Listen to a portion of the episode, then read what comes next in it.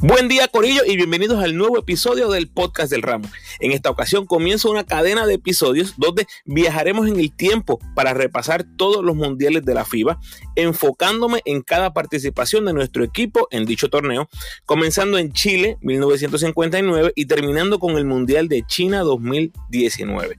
En este episodio vamos a recordar los primeros equipos boricuas que pisaron el escenario mundial, quienes eran las figuras principales, coaches, datos curiosos, quienes debutaban o se retiraban, etc. Recuerda seguirme en tu red social favorita, Instagram, Facebook y Twitter como El Ramo Opina. Y no olvides suscribirte a mi podcast en tu plataforma favorita. Agradecido por tu sintonía. Que disfrutes.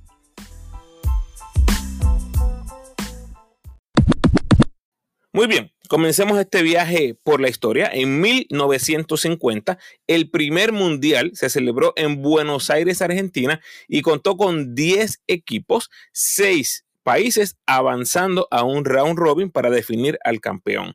La final de este mundial fue Estados Unidos y Argentina. Estados Unidos que llegaba como favorito ya que habían ganado el oro olímpico en 1948, pero los locales argentinos se proclamaron campeones sorprendiendo a los norteamericanos 64 a 50 en la gran final. Su primer y único campeonato mundial hasta el momento. En 1954 se celebró el Mundial en Río de Janeiro, Brasil. Estados Unidos regresó a la final y en esta ocasión se llevó el oro, venciendo al local Brasil, quienes se llevaron la plata, y Filipinas ganó el bronce. Todavía, al día de hoy, es el único equipo asiático en la historia que ha logrado una medalla mundialista. En el 1959 el Mundial se mueve a Santiago de Chile. Es el tercer Mundial consecutivo en Sudamérica, como seguramente se han dado cuenta hasta el momento. Y aquí es que se da el debut de Puerto Rico en los Mundiales.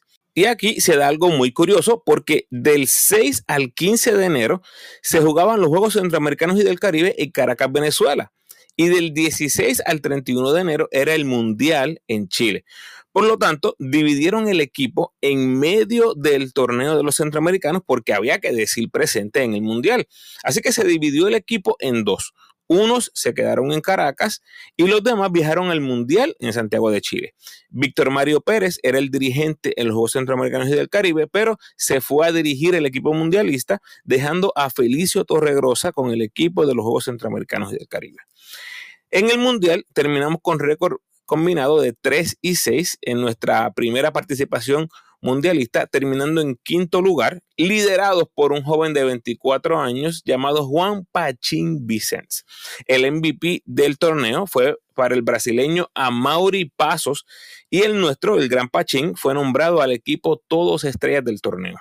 Y tomemos en cuenta algo importante, aquí participaron Oscar Robertson y Jerry West, jugadores que luego, obviamente, aquí estamos en etapa colegial, más luego, más en el futuro, se convertirían en grandes superestrellas estadounidenses tipos legendarios. Y sin lugar a dudas, cada vez que mencionamos a Pachín Vicens, pues tiene que estar, ¿verdad? Allá arriba, entre los mejores armadores en la historia de Puerto Rico, si no el mejor.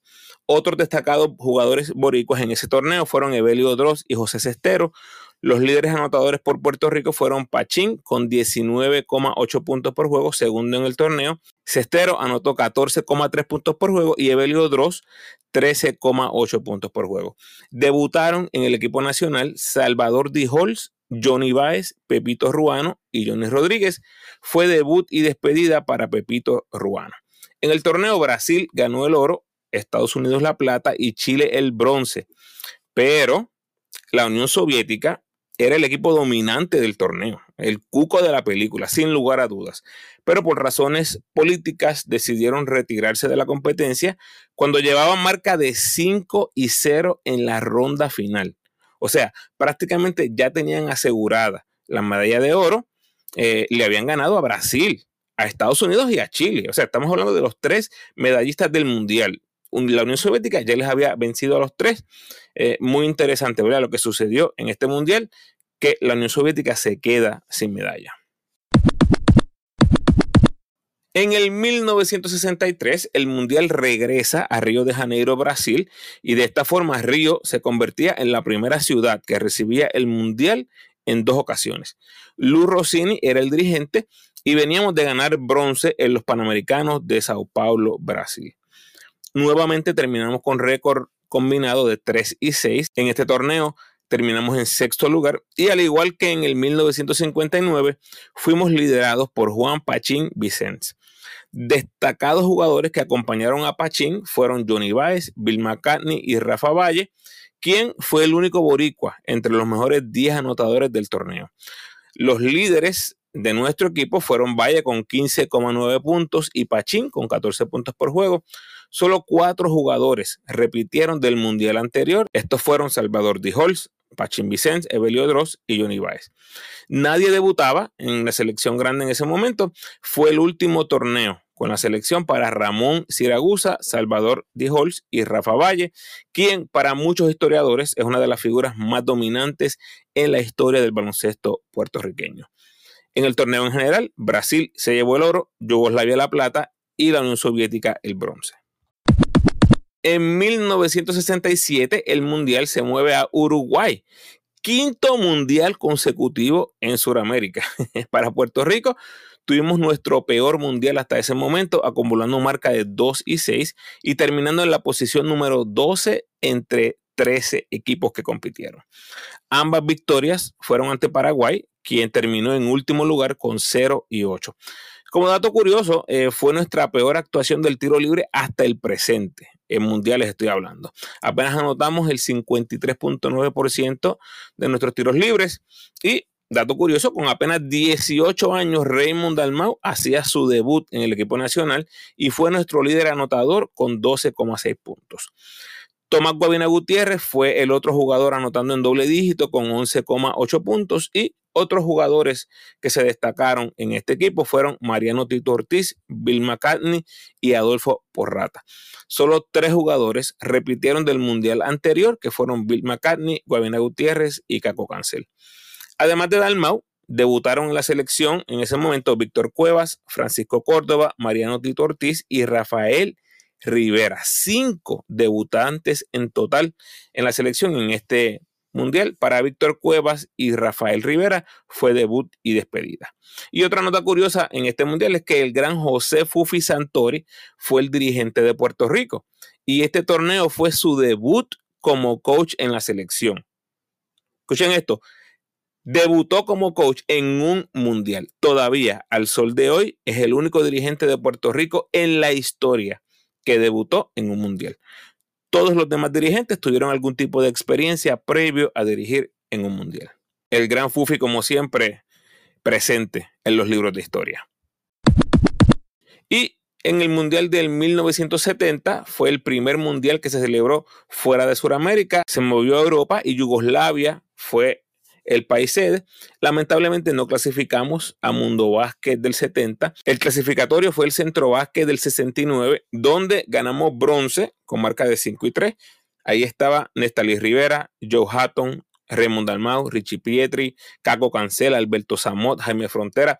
Teníamos un buen equipo, pero desafortunadamente no se consiguió la clasificación en ese momento. Otro dato curioso es que ese torneo de centro básquet que les menciono el dirigente fue Fufi Santori y ese fue su último torneo al frente de la selección. O sea, Fufi tuvo dos oportunidades en el Mundial del 67 y en el Centro del 69 para clasificar al Mundial del 70, pero no pudo llevarnos a la tierra prometida en sus dos oportunidades como dirigente. Yugoslavia ganó el oro, Brasil la plata, la Unión Soviética el bronce. Hasta aquí nos trajo el barco Corillo. Los leo en las redes y los espero en el próximo podcast.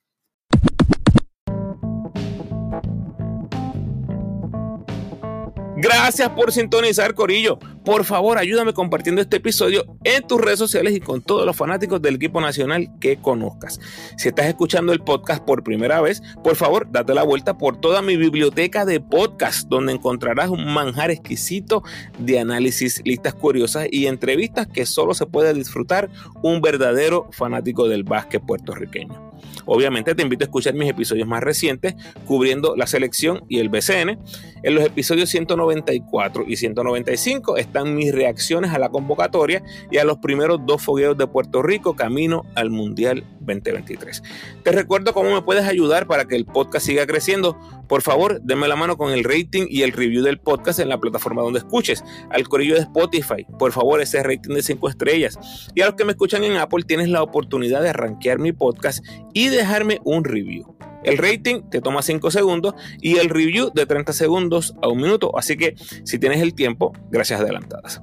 Además, puedes apoyar al ramo convirtiéndote en patrocinador del podcast y lo puedes hacer a través de Spotify for Podcasters con 10, 5 o un pesito al mes. Como siempre, te invito a que te suscribas al podcast. Sígueme en tu red social favorita, Facebook, Instagram o Twitter. De nuevo, agradecido por tu sintonía.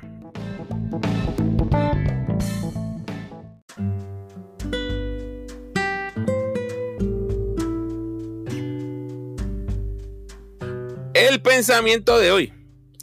Mientras envejeces, paras de perseguir las grandes cosas y empiezas a valorar las cosas pequeñas. Tiempo a solas, suficiente sueño, una buena dieta, largas caminatas y tiempo de calidad con tus seres queridos. La simplicidad se vuelve la meta más importante.